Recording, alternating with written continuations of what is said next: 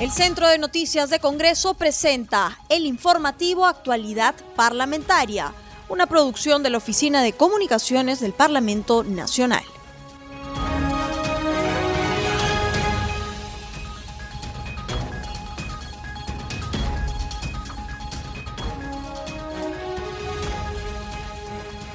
¿Cómo están y bienvenidos a Actualidad Parlamentaria? Este programa se transmite en las regiones de Amazonas. Nos escuchan en Radio Reina de la Selva, en Apurímac a través de Radio Inca Tropical, en Cusco a través de Radio Tahuantinsuyo, en Ica a través de Radio Star Plus y en Moquegua a través de Radio Fama Sur. Mi nombre es Anaís Uceda y los estaré acompañando en esta jornada informativa. Pasamos al desarrollo de las noticias con nuestro colega Josman Valverde hoy 24 de diciembre, día de la Nochebuena. ¿Cómo estás, Josman? Y feliz Navidad.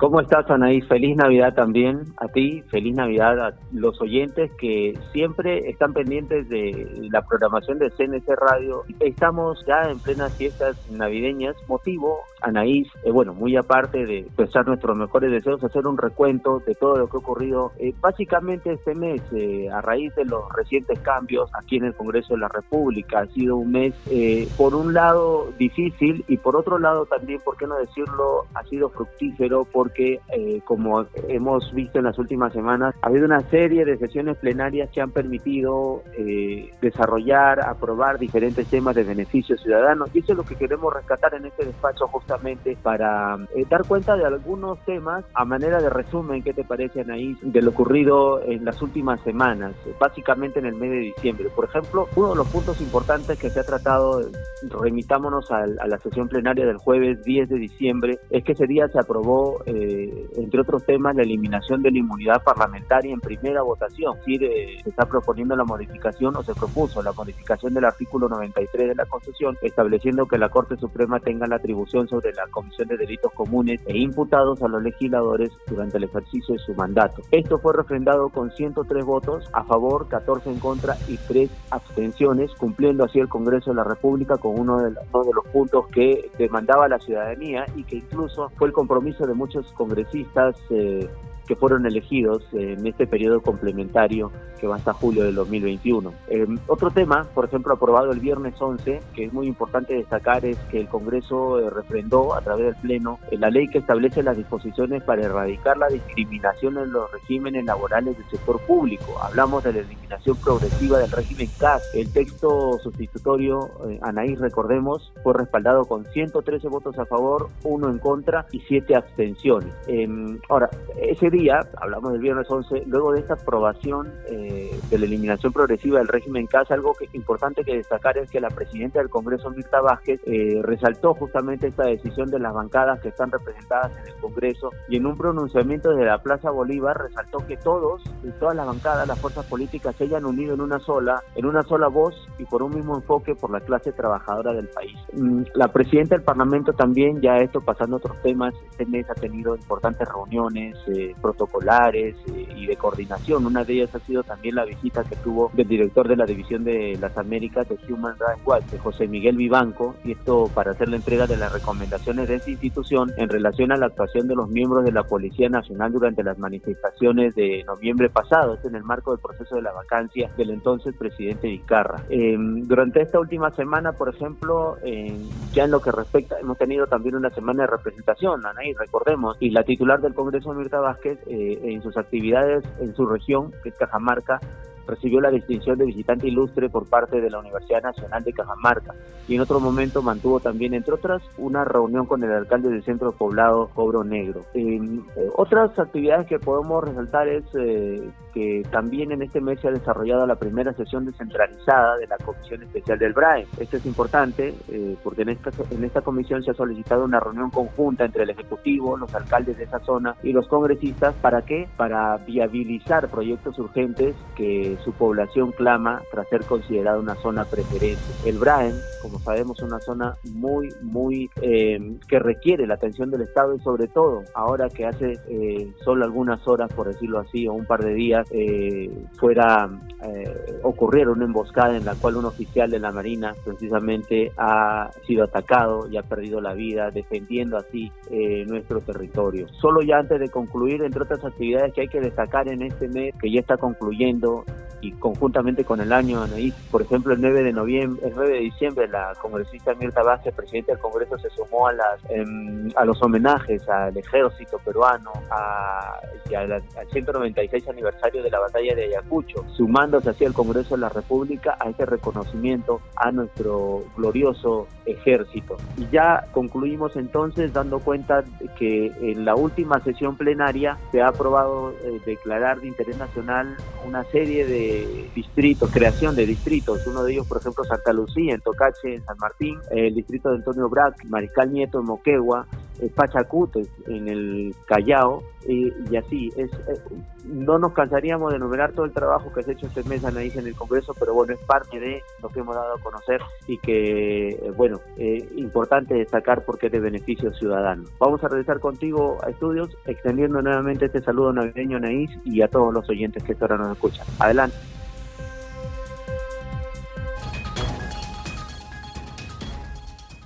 A esta hora de la noche me encuentro en la línea telefónica con el presidente de la Comisión de Constitución y Reglamento, el congresista Omar Chejade, y es que tras nueve meses de arduo trabajo, la Comisión de Constitución ha tenido grandes logros, entre ellos eh, dos reformas constitucionales y Justamente se ha aprobado una de ellas el último fin de semana, una con relación al 6% del PBI en el sector de educación. Congresista Omar Chejade, gracias por atendernos. Justamente al iniciar esta entrevista eh, estaba comentando que la Comisión de Constitución se había dado como objetivo dos grandes objetivos. Una fue la reforma política y el otro fue la reforma electoral. ¿Se siente satisfecho con el trabajo de la Comisión de Constitución que usted acaba de presidir este año legislativo?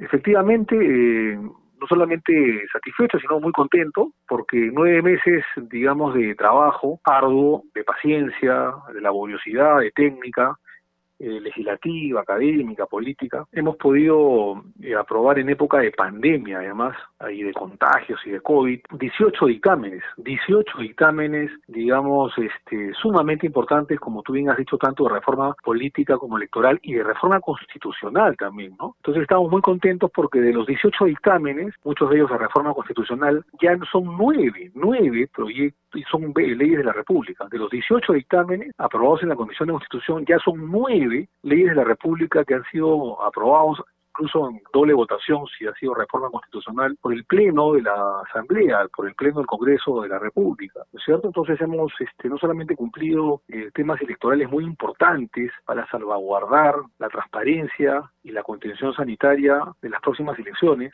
sino gran parte de la reforma política y el plan de trabajo que nosotros nos propusimos allá por el 25 de abril, que fue nuestra primera sesión de la Comisión de Constitución cuando asumí la presidencia. Entonces, quiero agradecer a todos los congresistas de la Comisión de Constitución y Reglamento que nos han apoyado, a mi cuerpo técnico, a los asesores, a la secretaria técnica, en fin, a todos, por haber logrado en un 80, 90% lo que nos propusimos, ¿no? O sea, desde temas electorales como también, como no, de reforma política que lo podemos detallar en las siguientes preguntas, Anaís.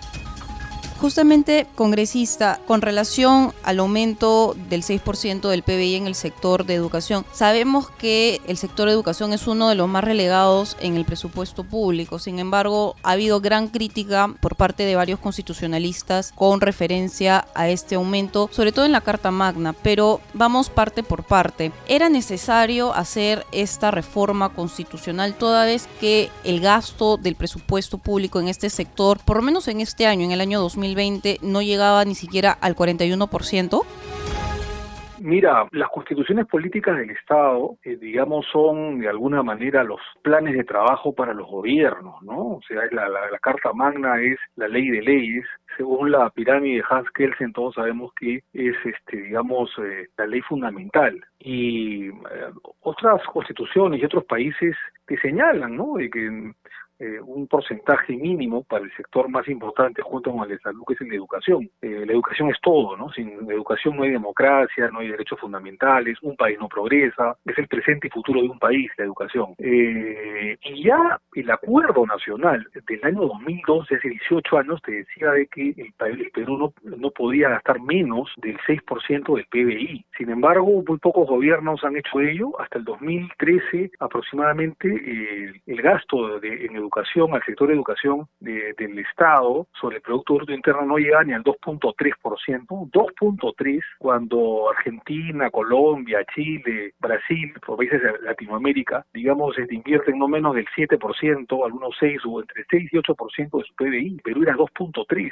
Después en esos años, el 2013 y 2014, se aumentó a 3.8, que seguía siendo insuficiente, sigue siendo insuficiente, ¿no? Y no pasaba del 3.7, 3.8 del PBI. Bueno, nosotros hemos dado un salto de calidad al, eh, digamos, reformar la Constitución y eh, otorgarle como derecho fundamental a la educación no menos, dice, del 6% del PBI. El 6% del PBI, Anaís, amigos, es no menos del 28% del presupuesto general de la República aproximadamente, no menos del 28%.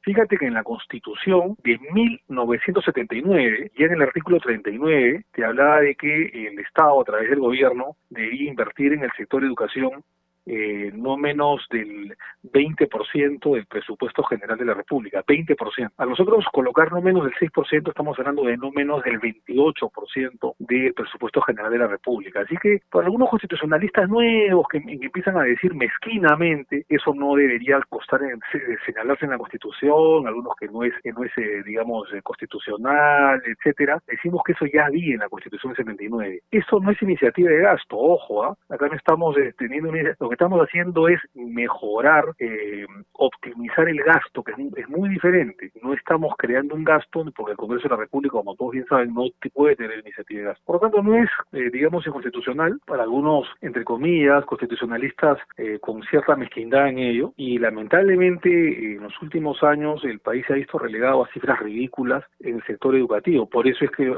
hay malos, mala infraestructura en colegios estatales, hay pésimos, pésimas remuneraciones, pésima capacidad capacitación, cero investigación y quedamos relegados al último, a los últimos lugares en los exámenes PISA. Esto oh, va a ayudar a una, un mejor gasto, a una priorización de gastos hacia el sector de educación en el sistema estatal, a unos mejores colegios, una mejor infraestructura, una mejor remuneración y sobre todo una mejor capacitación de nuestros profesores, de nuestros docentes, a la innovación, a la investigación, que lamentablemente ha habido muy poco en los últimos años. Así que es una mezquindad el decir de que esto ayuda poco o nada, ¿no? Congresista, quiero entender, el proyecto de ley o la reforma a la Constitución ya aprobada es una redistribución del gasto público. ¿Es esto así? Eso es verdad, es una redistribución una optimización del gasto, se invertía muy poco gasto en educación. Te repito que el Acuerdo Nacional y la OCDE, ojo, ¿ah? la OCDE, te hablaba de que para entrar a este círculo exclusivo económico mundial, en la que ya están todos los países de la Alianza del Pacífico, menos el Perú, está Colombia, México y Chile, menos el Perú, que pertenece a la Alianza del Pacífico, se debe tener un gasto del PBI, del Producto Bruto Interno, no menos del 6%.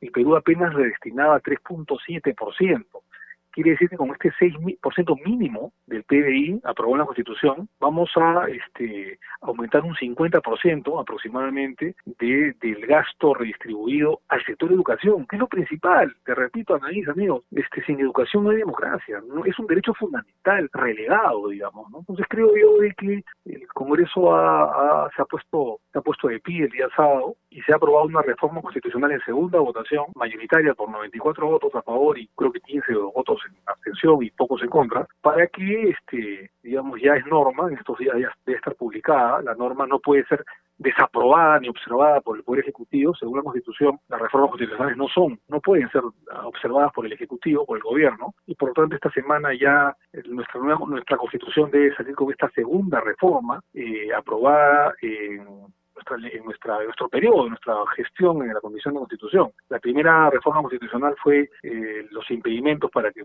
condenados eh, en primera instancia no puedan postular judicialmente, condenados judicialmente en primera instancia no puedan postular a cargo político o cargo público alguno. Esta sería la segunda reforma constitucional en nuestros ocho o nueve meses de eh, gestión en la Comisión de Constitución. Tenemos otras siete leyes, digamos, este, no constitucionales, no de reforma constitucional, sino leyes extraordinarias o de eh, reforma de ley orgánica que también ya son ya están vigentes, ¿no? Tanto reforma política como electoral que también se han aprobado en la Comisión de Constitución y luego en el Pleno, como la alternancia y paridad de género, como eh, eh, el, el, distrito electoral número 27 para que los peruanos en el extranjero puedan elegir a dos representantes de sus propios representantes, digamos, al Congreso de la República, y también, como no, las leyes referentes a la meritocracia para elegir a los nuevos miembros del Tribunal Constitucional, antes se hacía por adeo, con invitación, ahora se han cambiado las reglas del juego, el reglamento del Tribunal Constitucional, eh, a través de una convocatoria meritocrática, y también, como no, leyes este, muy importantes en el sistema sanitario para las elecciones, tanto en las primarias, que han habido sin ningún problema en los partidos, las internas de los partidos políticos, como las reglas de juego eh, de cara a abril próximo.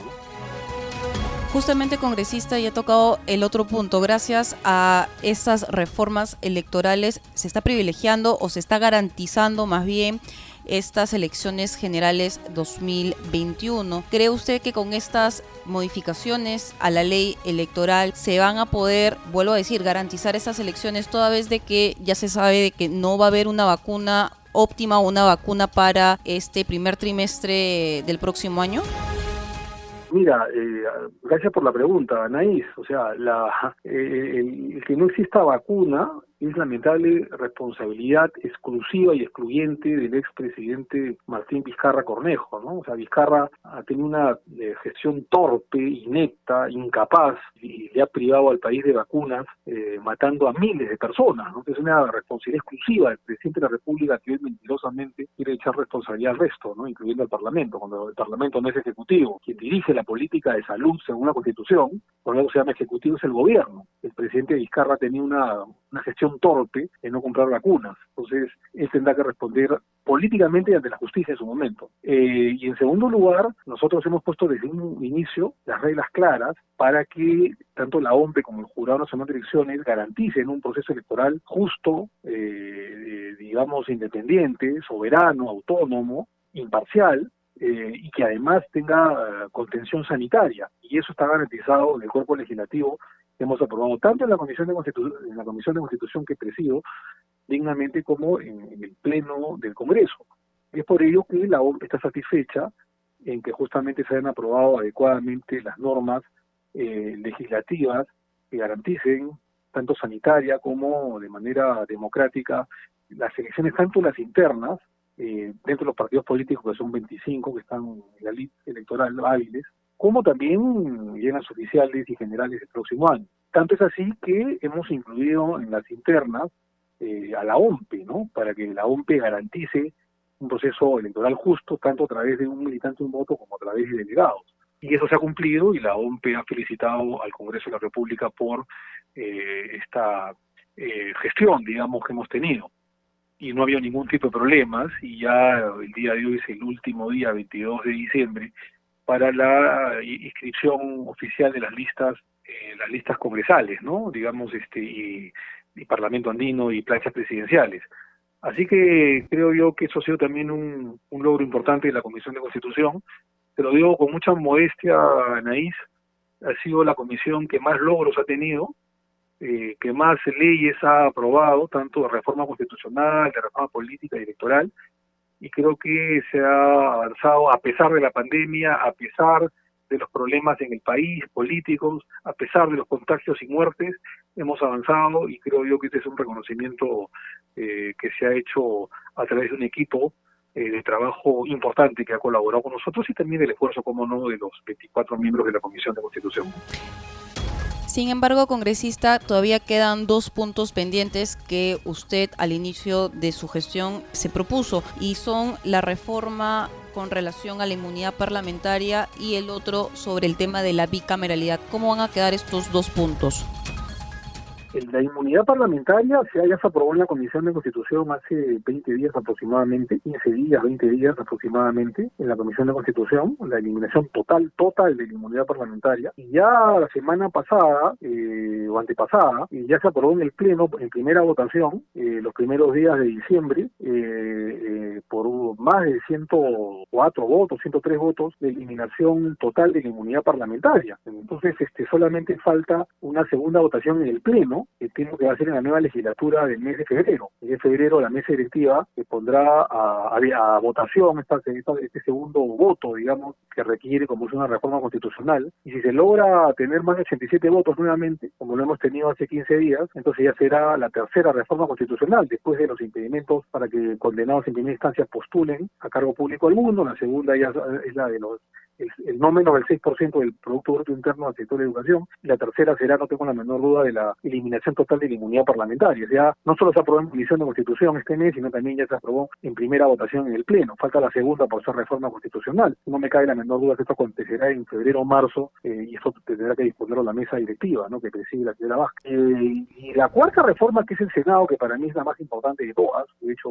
repetidas oportunidades, pese a la mezquindad de algunos, eh, Anaís, ya lo hemos aprobado en la Comisión de Constitución también, fines de noviembre, eh, por mayoría también, la, restauración del Senado de la República, y ya corresponderá pues a la mesa directiva eh, ponerlo a debate en pleno y a primera votación eh, seguramente en el tiempo que nos queda.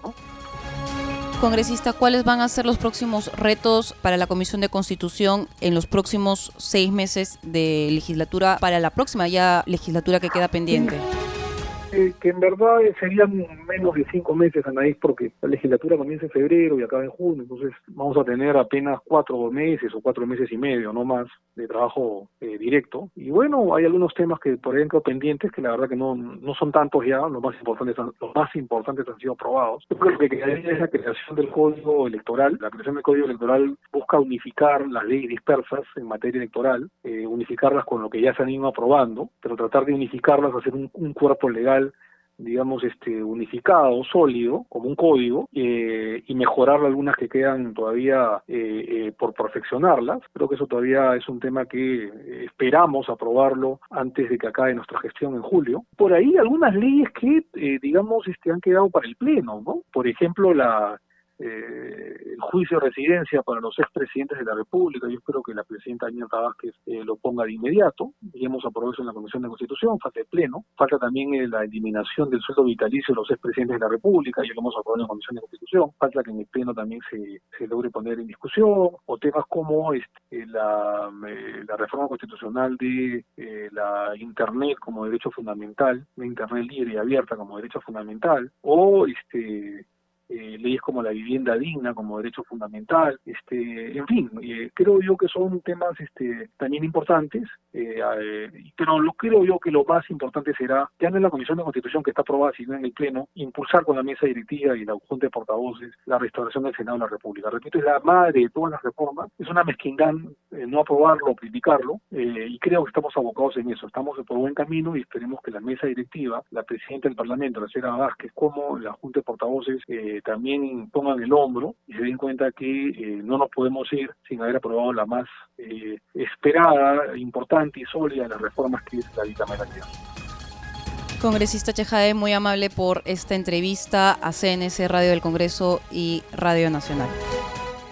No, a ti, Anaís, muchas gracias por tus preguntas, este, por el interés. Eh, te deseo a ti, a, Anaísa, Rómulo, Vargas, en fin, feliz Navidad, el próximo año sea venturoso, lleno de bendiciones para ustedes, para su familia, también a toda la población, a todo el Perú, por intermedio de Radio Nacional y Radio del Congreso, una feliz Navidad, un mejor año, este es un año muy complicado, no solamente por la pandemia y los muertos, sino políticamente, económicamente, un año terrible, pero bueno, estamos saliendo de ello, creo que debemos estar unidos, sostengo ello, es, viene un año electoral, espero que sea mejor, eh, y bueno, bendiciones para todos los peruanos. Muchas gracias, Anaís. Gracias, congresista Chejade.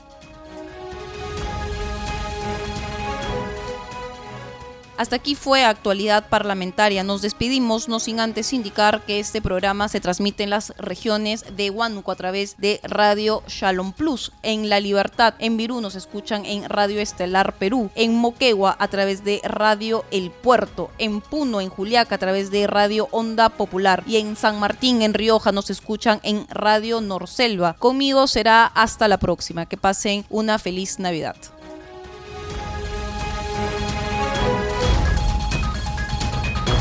El Centro de Noticias de Congreso presentó el informativo Actualidad Parlamentaria, una producción de la Oficina de Comunicaciones del Parlamento Nacional. Los invitamos a visitar nuestras redes sociales y sitio web www.congreso.gov.pe.